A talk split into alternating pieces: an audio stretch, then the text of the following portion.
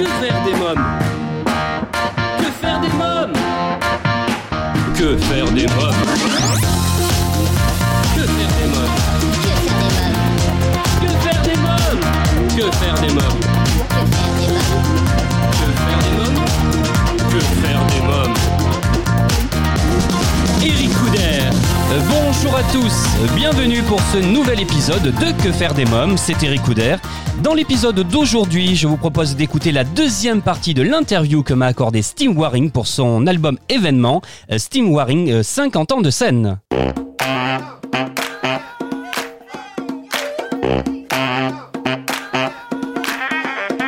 Votre fils Thomas a fait une tournée avec vous, il jouait du piano il me semble. hein Oui, oui, tout à fait. Ah ben, vous connaissez tout. vous. ah ben tout, tout.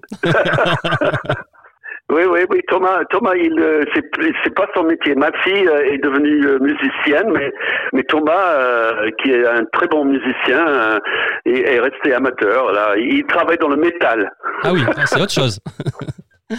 Oui, oui, il, il est dans, euh, il est dans l'industrie de, de à, à côté de Lyon. Il travaille dans, dans une usine en- avec euh, qui fabrique des pièces en métal, voilà. Mais il fait toujours de la musique hein, euh, pour son plaisir et pour le plaisir des autres. Euh, Steve Warren, vous avez toujours fait justement participer vos enfants à vos projets. Est-ce que c'était un moyen pour les garder près de vous, pour ne pas regretter comme certains artistes d'avoir privilégié le travail et de ne pas avoir vu grandir ses enfants? Ah, mais écoutez, j'ai pas, euh, j'ai pas, pensé- enfin, je peux pas vous le dire, je peux pas vous la- euh, l'affirmer euh, vraiment, mais peut-être euh, inconsciemment, c'est, c'est une façon de.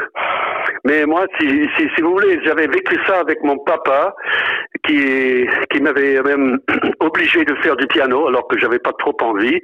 Mais euh, quand j'ai laissé après c'était ça s'est bien passé parce que vers euh, après deux ans ou trois ans de piano, j'ai quitté le piano pour faire la guitare et ça ça l'a pas dérangé. Mais enfin bon, mes parents m'ont lancé et puis euh, voilà, j'avais très spontanément lancé mes enfants pareillement quoi. Oui, oui.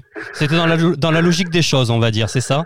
Voilà, voilà. Pour moi, c'était la, la, la, la, vie sans musique, c'était impossible. euh, Et bon, j'ai j'ai- j'ai essayé de pas imposer, mais essayé de, de stimuler quand même euh, mes enfants dans cette direction, quoi.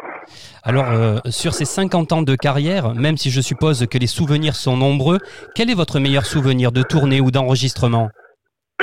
Ah, mais ça c'est difficile de dire, mais je pense que c'est une, une chose qui est passionnante pour moi, euh, qui est née, euh, qui est née aux États-Unis et qui parlait pas très bien. J'avais, je savais lire le français, euh, mais euh, et l'écrire, mais je savais pas trop bien le parler.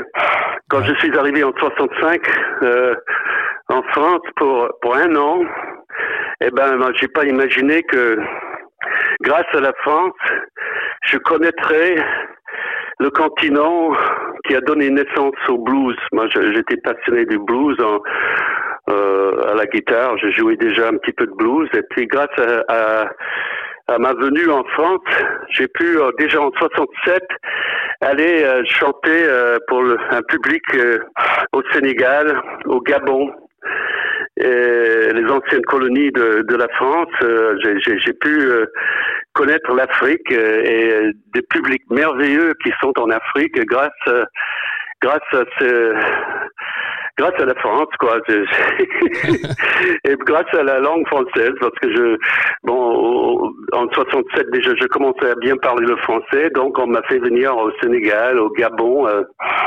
et euh, dans d'autres dans d'autres pays le Madagascar aussi après euh, dans des lieux francophones voilà Est-ce qu'il y a une salle, justement, euh, que vous avez préférée? Vous avez beaucoup voyagé euh, à travers le monde.